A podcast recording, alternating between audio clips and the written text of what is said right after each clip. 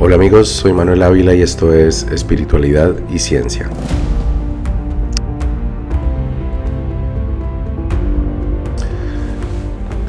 Un tema que he querido tratar en este espacio es sobre la guerra que parece que se está librando hoy en día entre lo que en español podría traducirse como libertarismo versus despertarismo. Las palabras originales en inglés serían libertarianism y wokeism. Queda muy bien representado en la contienda electoral en Estados Unidos en este momento, en el que eh, los seguidores de Donald Trump acusan a los seguidores de Biden o a los demócratas de ser woke y viceversa, los seguidores de Biden, o más bien los demócratas, que así que no sean muy seguidores de Biden, pues acusan a, Trump pues, de muchas cosas, pero dentro de eso de representar un libertarismo falso o extremista. Pero bueno, empecemos a, entender qué es esto de woke, porque eh, no, no sé si en Latinoamérica el término se esté utilizando mucho, pero Básicamente se refiere a la posición eh, política y cultural que defiende y promueve eh, elementos de justicia social como la equidad de género, como los derechos de las comunidades LGTBI y la promoción de la diversidad tanto eh, étnica como cultural en todos los estamentos de la sociedad. A los representantes del movimiento woke también se les ha llamado guerreros de la justicia social o Social Justice Warriors. Y, esto es un movimiento que, pues tiene sus raíces en movimientos de reivindicación étnica a principios del siglo XX, eh, en los que se refería a la necesidad de permanecer despierto, despierto a la realidad de la opresión de las comunidades afroamericanas en los Estados Unidos y a la necesidad de un cambio social. Eh, en ese momento se utilizaba la expresión awake, que es la forma correcta de referirse a, estar despierto. Pero eh, a principios de la década del 2010 eh, empiezan a surgir nuevos movimientos en los que se utiliza el término, se, se acopia el término de despierto, pero con una leve diferencia gramatical en el inglés. Es que ya no se dice awake, sino woke, woke, que sería como una, una incorrección lingüística, digamos como en español decir despertado en vez de decir despierto. Pero se empieza a utilizar como una forma de, de referirse a esa actitud que no es de estar despierto simplemente como el hecho de no dormir, sino el estar proactivamente y permanentemente haciendo un esfuerzo por estar despierto, es decir, por estar atento a la realidad y por no permitir ser engañado con lo que la sociedad aparentemente condona y oculta en, lo, en la aparente normalidad. Entonces, eh, de estos movimientos pues eh, empiezan a, tomar fuerza, pero tienen un catalizador súper importante con el asesinato de eh, Michael Brown, un afroamericano, un joven afroamericano que fue al que le fue disparado por la policía en 2014. Y de ahí nace el movimiento de Black Lives Matter, las vidas de los negros importan, eh, que también eh, se afianza en este grupo de activismo de justicia social. Entonces, naturalmente, la izquierda, que tradicionalmente se asocia más con el progresismo, que sería la corriente política que más se identifica con la igualdad de derechos, con el avance de las libertades, que es también, digamos, una versión un poco más avanzada del liberalismo, eh, quien se torna, digámoslo, un poco más eh, combativo en, en cuanto a la necesidad de ese cambio social. Ya no es simplemente con marchas pacíficas o haciendo concientización a través de grupos eh, de interés o ONGs, sino que ya las protestas empiezan a tornarse más violentas, empiezan a hacer demostraciones que llaman eh, más la atención, pues para capturar la atención de un público que cada vez está más interesado en las redes sociales y en los fenómenos mediáticos que de, por, de corta duración que suceden en estos medios. Entonces, eh, como vemos, el liberalismo que eh, se desarrolla en progresismo y posteriormente en este despertismo, podríamos llamarlo, pues ah, recoge todas las banderas de lo que se considera los cambios sociales necesarios para lograr una eh, justicia social y por eso es que se conoce como también guerreros de la justicia social. Entonces, el wokism, el despertismo,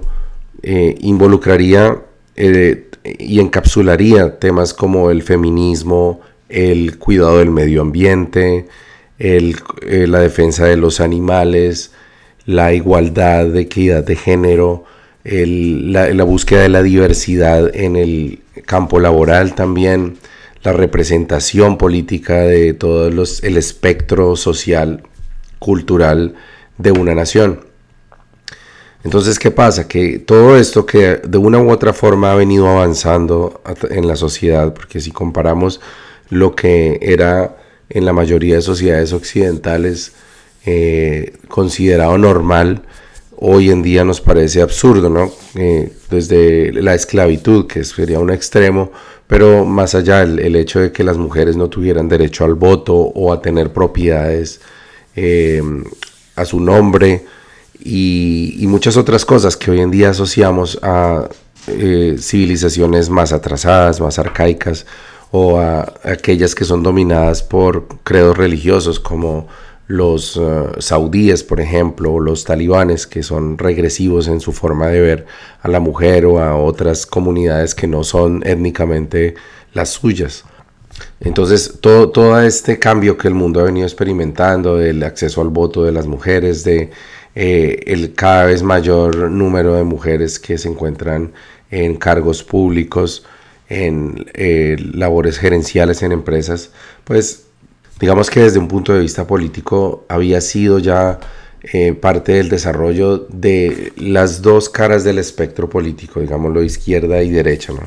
que si generalizamos pues de una forma bastante simplista, en la derecha siempre se ha encontrado el favorecer el capital y los dueños del capital y quienes tienen el acceso a él tradicionalmente, que eh, pues desde luego sería en mayor medida hombres y blancos, pero que no se había opuesto directamente a estas innovaciones, sino que en muchos casos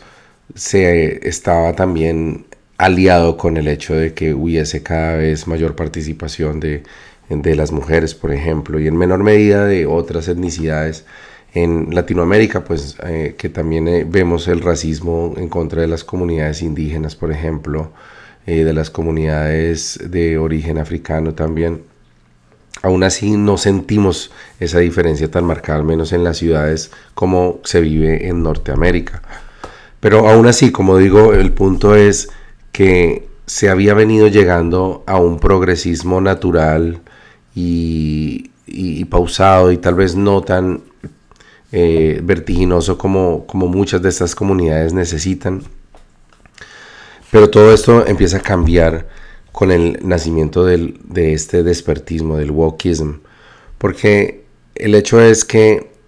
cuando se empiezan a agrupar todas estas necesidades de cambio y todos estos intereses de diferentes comunidades en un solo movimiento que ya se empieza a asociar de una forma política, con una plataforma y con unos eh, candidatos y con unos grupos de interés, entonces se empieza a disolver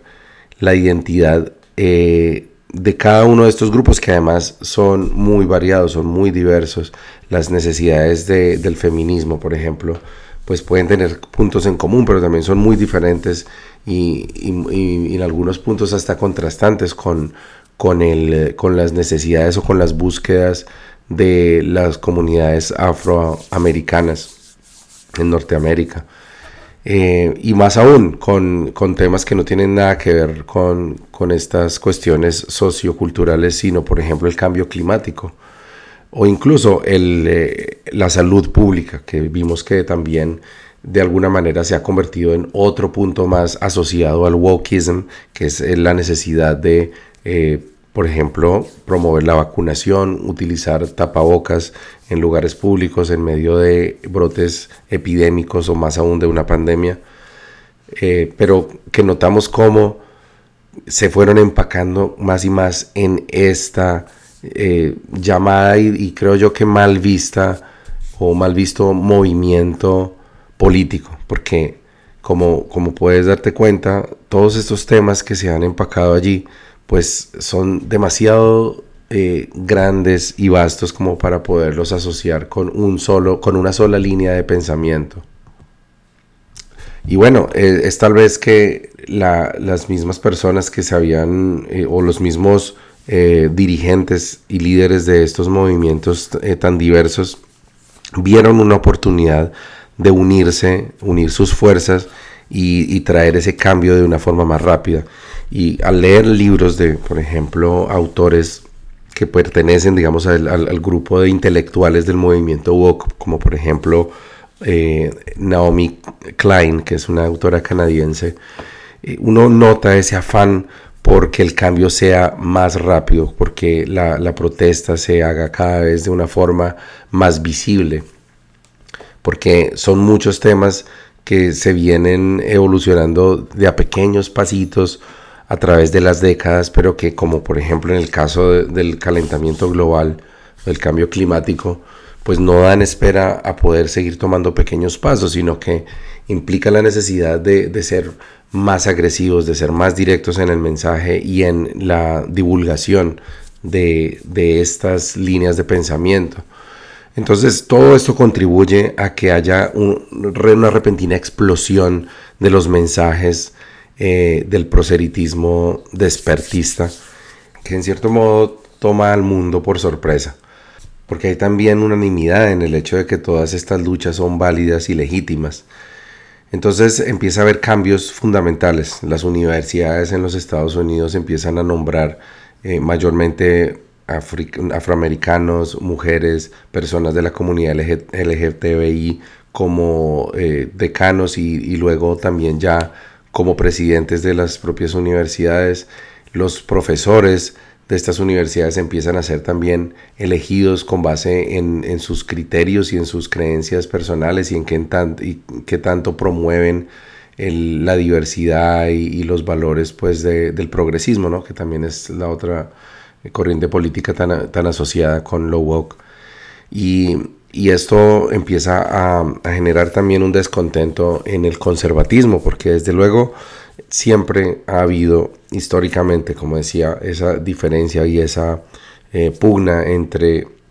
el cambio y, el permanecer en el status quo, que es a la final lo que existe detrás, el, el drama eterno entre el conservatismo y liberalismo entre demócratas y republicanos, o hoy en día entre libertarios y woke, podríamos decir, que, es inherente al ser humano.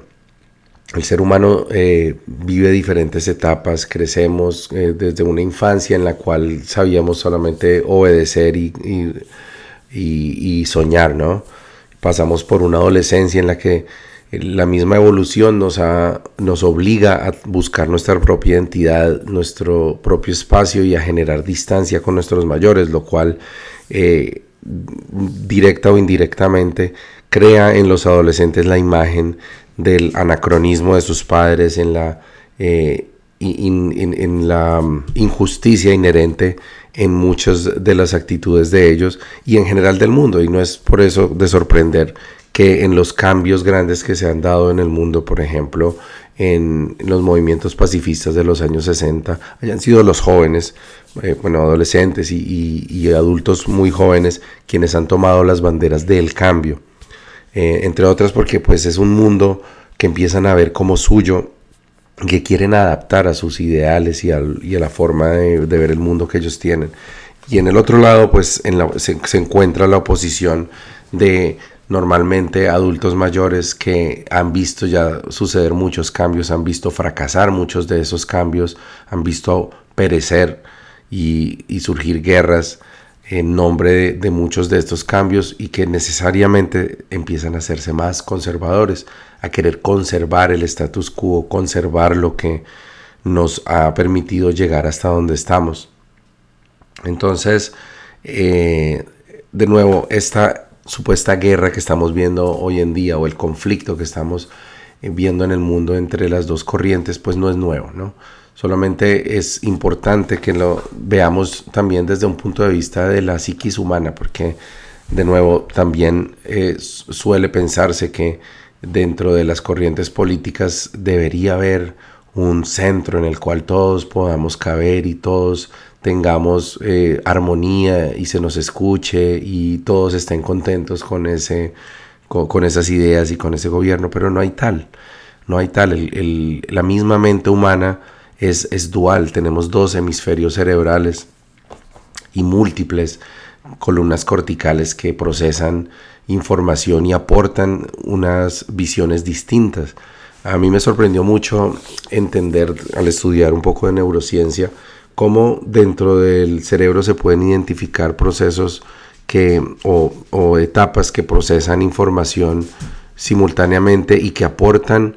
diferentes perspectivas que esto se ha podido probar por ejemplo, separar las, eh, los hemisferios cerebrales de personas para evitar problemas de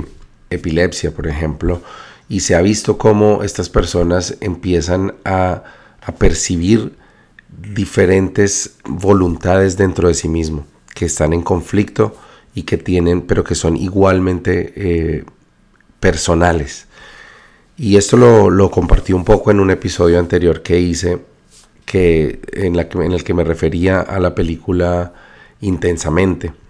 como una forma de representar esa realidad en la que los seres humanos dentro de nuestra mente no tenemos solamente un ser, como se habla en muchas corrientes espirituales, que es el que tiene, digamos, la posición eh, única y real de la persona y que debemos tratar como de sintonizarlo para poder determinar lo que nuestro ser nos está diciendo. No, en realidad lo que tenemos son muchos de estos seres que, que tienen diferentes perspectivas dependiendo de, de su función. Como en la película había uno que tenía que ver con el miedo, otro que tenía que ver con la angustia y otro que tenía que ver con la alegría y así. No es tan así en la, en la, en la vida real, pero en cualquier caso nos podemos dar cuenta de forma muy fácil cómo nosotros mismos en muchas de estas situaciones que suceden, por ejemplo, en las guerras actuales que están sucediendo en el mundo entre Ucrania y Rusia, por ejemplo, o en, bueno, no la guerra, sino la devastación que está llevando Israel a Palestina, pues eh, hemos tenido posiciones conflictivas. Yo lo, he percibido, por ejemplo en la medida en que recibimos información y podemos ver diferentes ángulos de una noticia, nos damos cuenta cómo dentro de nosotros mismos suceden diferentes expresiones de, eh, de comprensión y a la vez de también juicio hacia las dos partes, hasta que de alguna manera llegamos como a, una, a un consenso interno y decimos, bueno, esta es mi opinión, hasta que cambie, porque en algún momento esa opinión también va a cambiar independientemente de que decidamos o no seguir nuestra nueva opinión. Y, ahí, y es por eso que ya si lo miramos desde el punto de vista de la sociedad, pues también pensar en, en un centro en el que todo el mundo se aglutine, pues también es una fantasía, porque siempre va a haber personas en las que pesa más esa necesidad de conservar lo que ya está, de ser eh, agradecido con, lo que nos ha traído hasta acá, por ejemplo, con el sistema con el que funciona el mundo, porque ha mejorado la, vida y las condiciones de, muchas personas, de millones de personas en el mundo. Y, las otras personas que, que, a pesar de esas mejoras ostensibles en la calidad de vida o en la reducción de la pobreza que pueden asociarse al mundo occidental, pues aún así consideran que el mundo todavía es un lugar con demasiadas injusticias, con demasiada maldad y que es necesario hacer un cambio y que es tal vez necesario eh, que ese cambio venga así sea de la mano de una guerra o, de una rebelión o algún tipo de convulsión social. Entonces volviendo al tema de la cultura woke, pues sucede esta explosión en la que cada vez se ven más eh, expresiones de, esta cultura. Eh, para empezar, la, lo, lo, que también ya estamos acostumbrados a ver alrededor de junio, al menos quienes vivimos en Norteamérica, y es que eh, por ser el mes del orgullo, bueno, se le llamaba antes el orgullo gay, pero pues como ya también hay que incluir a las otras eh, expresiones pues de la diversidad, entonces es simplemente el mes del orgullo, pero que se sabe que es para celebrar la diversidad en particular de la comunidad LGTBI+. Y las empresas entonces adornan sus logos con los colores del arco iris o eh, promulgan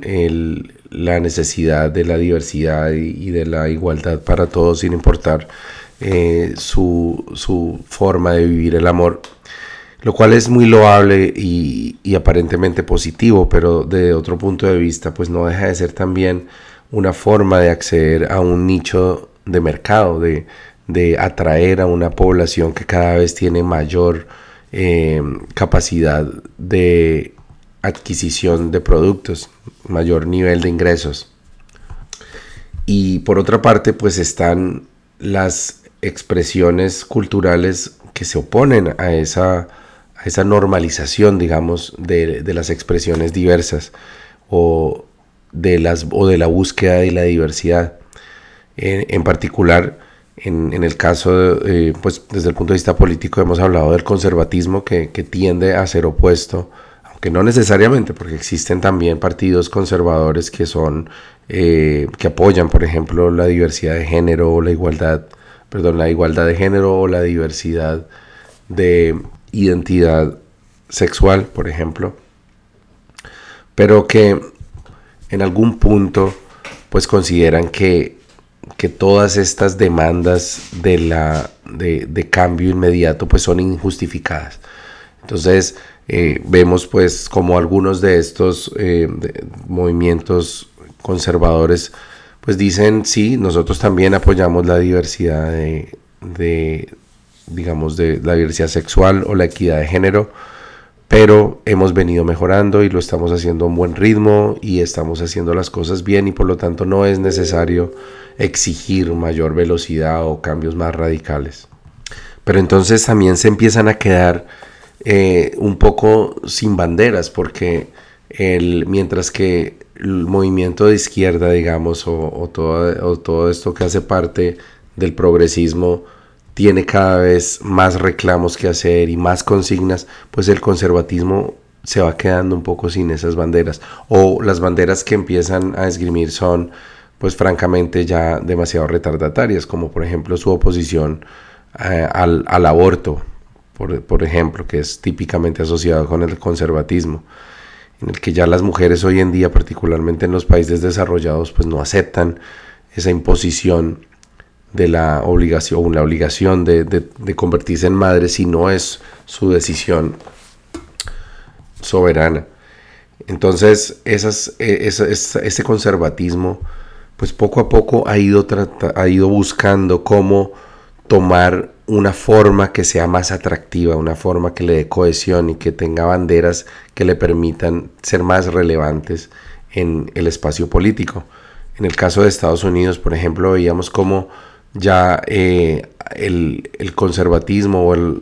movimiento republicano cada vez había venido perdiendo más y más adeptos por el solo hecho de que la mayoría de sus eh, seguidores se encontraban concentrados en las zonas rurales, pero las ciudades que tienden a, a, ser más progresistas porque también hay más diversidad allí, porque allí es donde se puede ver la realidad de, por ejemplo, de las comunidades LGTBI donde uno ya puede ver sus restaurantes, sus bares, entra uno y se toma un trago allí, se come uno un, almuerzo en un restaurante, habla con ellos y, hay personas que literalmente nunca han tenido la oportunidad de interactuar con, personas de, esa comunidad. Eh, y, en ese caso, pues esa cercanía en las ciudades de poder interactuar con ellos, de participar en sus actividades económicas con ellos, pues va, haciendo que la gente naturalmente eh, sea más favorable a, darles total igualdad y, e igualdad en derechos y en, y en buscar la manera de, acabar con cualquier tipo de reproche social que puedan tener. Eh, también en las ciudades es más evidente que las mujeres necesitan trabajar y que, se y que, la,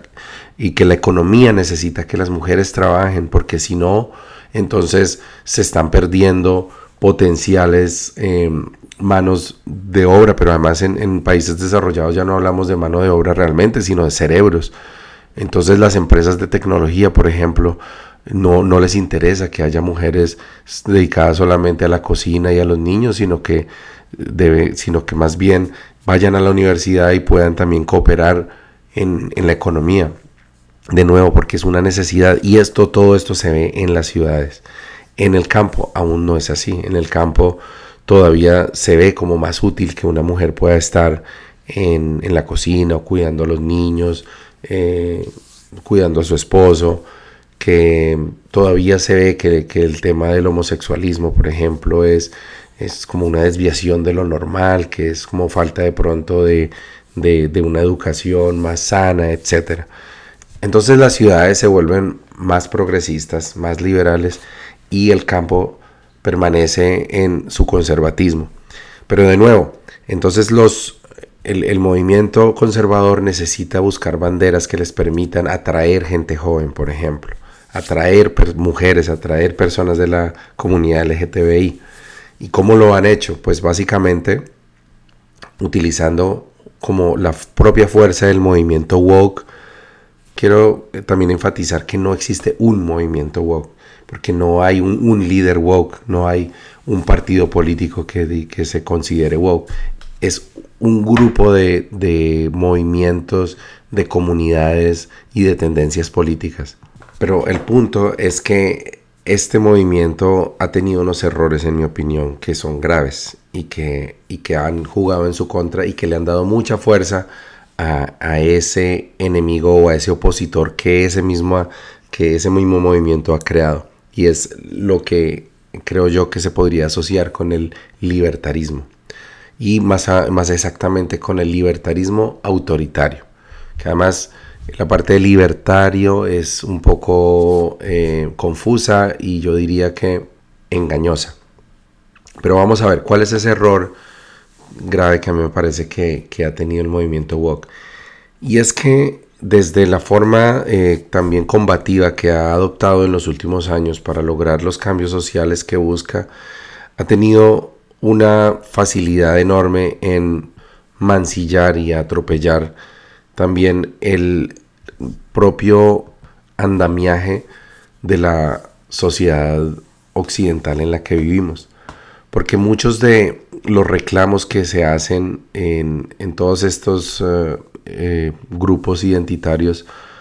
pues se, habla de, nuestra sociedad actual como una sociedad totalmente injusta, inmoral y despiadada. Y, eh, y se ha ensañado en particular con el grupo que se considera privilegiado y que sin duda ha ostentado el poder históricamente y es el de los hombres blancos, casi que considerándoles eh, culpables de todos los males del mundo. Entonces eh, se habla, por ejemplo, para el movimiento de diversidad que los hombres blancos han sido los culpables de que no haya más, más representación de diferentes etnicidades y de mujeres en los puestos de trabajo, que los hombres blancos en sus gobiernos han sido los que han causado las guerras, que los hombres blancos en, en todos los estamentos de la sociedad han sido quienes han creado los estereotipos y las barreras para que las otras eh, que los otros miembros de la sociedad puedan acceder a los mismos beneficios.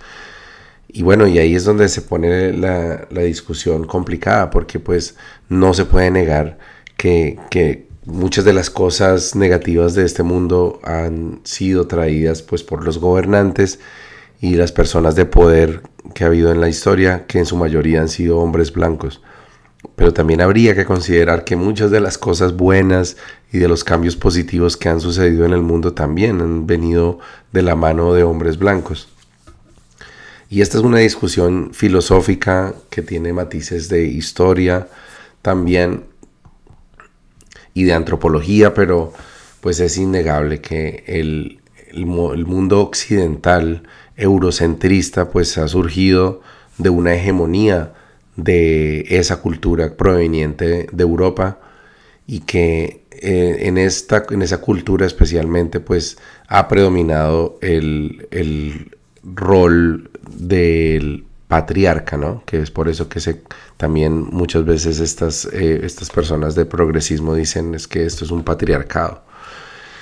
Y, y bueno, de nuevo, históricamente analizándolo, pues no, no, tiene discusión, ¿no? Que muchas de las, de las cosas que, que, en este mundo han, funcionan mal, pues han sido causadas por eh, en particular ese grupo poblacional. Pero se desconoce también entonces eh, las muchas cosas positivas que se han, que, que, al mismo tiempo ha construido, ¿no? Y, y creo que se desvirtúa entonces la importancia de la diversidad y de la equidad, por ejemplo, como, como coadyuvante para que se continúe el desarrollo del mundo, para que sigamos avanzando hacia ese ideal que queremos todos, en el que pues las personas sean valoradas por sus ideas y por sus capacidades y no por su sexo o por su eh, color de piel o por sus creencias religiosas. Y, en cambio se empieza a mostrar que, lo importante es aislar al hombre blanco de su lugar de poder y que eso mágicamente va a traer resultados. O al menos así es como algunos de los miembros un poco más ingenuos de este movimiento woke pueden ver las cosas. Entonces el resultado natural de este proceso ha sido el nacimiento de un movimiento en el que o también similarmente de varios movimientos en los que las personas que se sienten alienadas por esta eh, creciente ola de acusaciones y de reclamaciones sobre todos los males del mundo, pues están haciendo y son los hombres blancos. Y también de forma indirecta eh, de quienes consideran que los hombres blancos no han sido tampoco el, del todo eh, ineficaces en la forma en que han controlado el mundo. Desde, desde luego muchas de las esposas y de las hijas de, esos hombres blancos y también incluso muchos afroamericanos y latinoamericanos que también consideran que es peor el remedio que se está pidiendo que la enfermedad que ya se, que se está acusando. Entonces, eh, así es como vemos que que cada vez hay más latinos y más afroamericanos que están asociándose más con el libertarismo autoritario que con el progresismo woke de los últimos años. De pronto habrás escuchado en las noticias recientemente el, la polémica que se formó cuando Google lanzó su nueva inteligencia artificial Gemini o Geminis y muchas personas empezaron a pedirle que creara imágenes de personas con la sorpresa de que no importa que se les solicitara a la inteligencia artificial, esta siempre creaba imágenes diversas, pero sobre todo muy impactantemente sin hombres blancos. si le pedías, por ejemplo, que te mostrara imágenes de los padres fundadores de los Estados Unidos, de una forma pues a mí particularmente me pareció muy graciosa. La inteligencia artificial creaba imágenes como de George Washington pero negro, o no sé, de, de Hamilton pero chino, o de otro padre fundador pero indígena, ninguno de ellos blanco. También otros usuarios le pidieron a la inteligencia artificial que creara imágenes de eh, soldados nazi en la Segunda Guerra Mundial. E igualmente la inteligencia artificial eh, obstinadamente se dedicaba a crear imágenes diversas de personajes históricos que todos sabemos que fueron claramente caucásicos. Y bueno, este es un escándalo reciente que además ha causado que la acción de Google baje y que haya una gran discusión sobre si estamos llegando ya a límites ridículos de este afán por diversidad, de este afán por, por una igualdad que, que entre otras muchos creemos que tampoco existe, porque no necesariamente tenemos que hablar de igualdad, de que todos somos iguales, también puede haber diferencias en las que todos aportamos desde nuestras diferentes perspectivas y experiencias de vida y trasfondos incluso étnicos, pues algo distinto. Pero en fin, este tema de, por ejemplo, de las imágenes de Google, pues recuerda también un fenómeno que ha venido sucediendo en los últimos años, en los que se, se ha visto en películas, producciones de Hollywood, que entre otras Hollywood es también reconocido como un fortín de pensamiento woke. Eh, películas históricas en las cuales vemos, por ejemplo, afroamericanos siendo parte de la realeza o de, o, de, o de, los ricos, o, latinos también, eh, como si esto hace 100 años hubiese sido normal que en las cortes o en los palacios hubiese diversidad, eh, que es un poco también, eh, creo yo, irrespetuoso con la memoria de quienes vivieron en esa época y tuvieron que soportar pues la opresión y las grandes inequidades sociales que hoy en día se representa ese pasado de una forma romantizada como si nunca hubiese existido el racismo, como si siempre hubiésemos, nos hubiésemos visto a todos como iguales. De hecho, eh, el día de hoy estaba viendo en la mañana unos videos en YouTube eh, colorizados de eh, creados alrededor de finales del siglo XIX, 1896 en particular. Y, en esos videos pues se veía la, forma en que se vestían las personas, cómo, cómo se divertían, en fin. Pero hubo un video muy interesante de Vietnam en el que había unas damas de sociedad, pues por sus vestidos, por sus sombreros, que estaban, tenían bolsitas con comida y se las botaban a niños y mujeres eh, desnutridos, pues que me imagino yo que serían pues nativos de allí de, Vietnam, eh, como si fueran pájaros, lanzándoles comida y pues se divertían mientras lo hacían y los niños también parecían divertirse recogiendo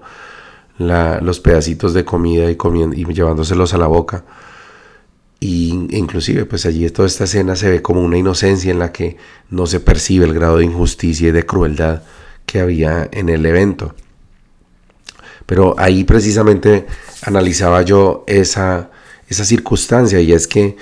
como, como humanidad, al igual que como seres humanos, crecemos y vamos cambiando nuestra forma de pensar, vamos adaptándonos a nuevas realidades. Como sociedad también hemos ido evolucionando y cambiando la forma en que nos vemos a nosotros mismos, vemos a nuestros semejantes y vemos a otras especies, por ejemplo, o como vemos al, al mismo planeta.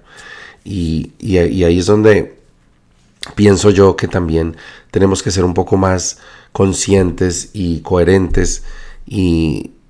aceptar que en nuestro pasado hubo cosas que hoy en día nos avergonzarían, pero que en su momento eran aceptables y que por eso no deberíamos convertirnos en unos jueces implacables de nuestros abuelos por las cosas que ellos hacían si en su momento eran totalmente normal. Es decir, creo yo que la necesidad de buscar cambios en el mundo debe ir hacia adelante, debe eh, enfocarse en, el, en las injusticias del presente y cómo podemos ser mejores, cómo podemos lograr eh, mejores frutos en el futuro y no en estar juzgando y rechazando nuestro pasado, que es donde creo que también el movimiento woke ha tenido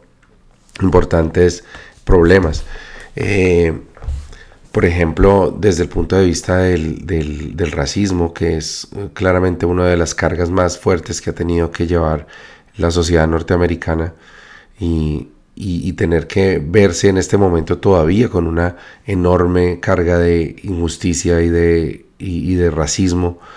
pero que tampoco puede negar los avances significativos que se han tenido y cómo hoy en día ya hay cosas que no son aceptables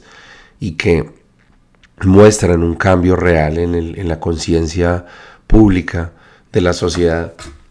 y al mismo tiempo esperar cambios todavía más significativos en el futuro. Es decir, la capacidad de entender que el pasado ya fue, que fue que las condiciones fueron distintas, que se hizo lo mejor que se podía con lo que se tenía, que había mucho conocimiento que aún no se tenía. En aceptar y agradecer por los cambios que han sucedido que nos han llevado a una mejor realidad en el presente, pero al mismo tiempo, aún así, buscar cambios que mejoren aún más las condiciones hacia el futuro. Todo esto yo considero que es posible que y que no son contradictorios, no son visiones contradictorias, pero nuevamente el mundo de la política y el mundo de los medios nos quieren mostrar como que hay que escoger una de las dos islas. O eres woke y, quieres y rechazas todo lo que pasó y todo lo, lo bueno que se ha hecho y consideras que el mundo es un patriarcado horrible y, maligno y que debemos destruir todo y crear algo nuevo con diversidad perfecta, igualdad perfecta, o debes irte al otro extremo, el del libertarismo autoritario y, básicamente rechazar cualquier cambio y acabar con cualquier eh, forma de motivar la diversidad en las empresas y poner en el gobierno a hombres blancos autoritarios y guerreristas que busquen la forma de destruir también los cambios positivos que se pueden haber logrado a través de los movimientos sociales. Estamos viendo el caso en Argentina con, con Javier Milei, que por cierto desde el punto de vista de, la economía y de su idea de, del libre mercado me parece que es mucho más inteligente y menos loco de lo que lo quieren hacer ver los medios, pero que por otra parte también se montó ya en el, eh, la ola anti-walk y de desvirtuar también todos los reclamos que se hacen desde el progresismo y querer acabar con los cambios que pueden haberse tal vez llevado un poco más allá de, de sus, de sus límites, exagerado un poco, pero que sin duda tienen algunos beneficios y que han traído cosas buenas para algunos segmentos de la población. Ese libertarismo autoritario que en este momento tiene sus máximos exponentes en Vladimir Putin y Donald Trump, dos hombres blancos chapados a la antigua, que ven en los 80s o en los 70s las mejores épocas de, sus, de la historia de la humanidad a la que deberíamos regresar y que ven en todos los movimientos del progresismo y de las luchas sociales simplemente amenazas para la riqueza del mundo y la prosperidad que quieren llevarnos de nuevo a esas épocas en las que no se podía cuestionar la autoridad y que eh, tampoco era posible eh, tener luchas de reivindicación de derechos porque eran considerados comunismo y todo lo que fuera comunismo entonces tenía que ser macartizado y destruido.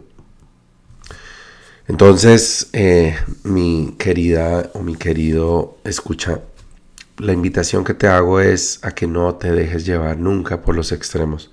No creas de, de forma total todo lo que te dicen de uno o del otro lado en la, eh, en la naturaleza no existen el blanco y el negro, sino siempre todos son matices.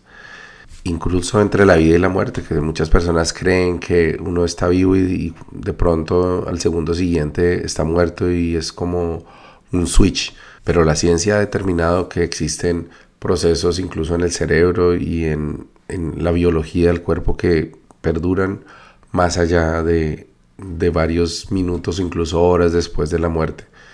Y aún después de que haya cesado la actividad cerebral, los átomos y las moléculas que hacen parte del cuerpo de una persona, pues van a nutrir otros organismos y se hacen parte de la vida de otros, de, otros seres. Y las ideas que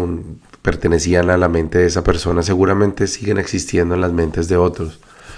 Entonces, de la misma manera, eh, en esta nueva versión o reencauche de la guerra entre la izquierda y la derecha,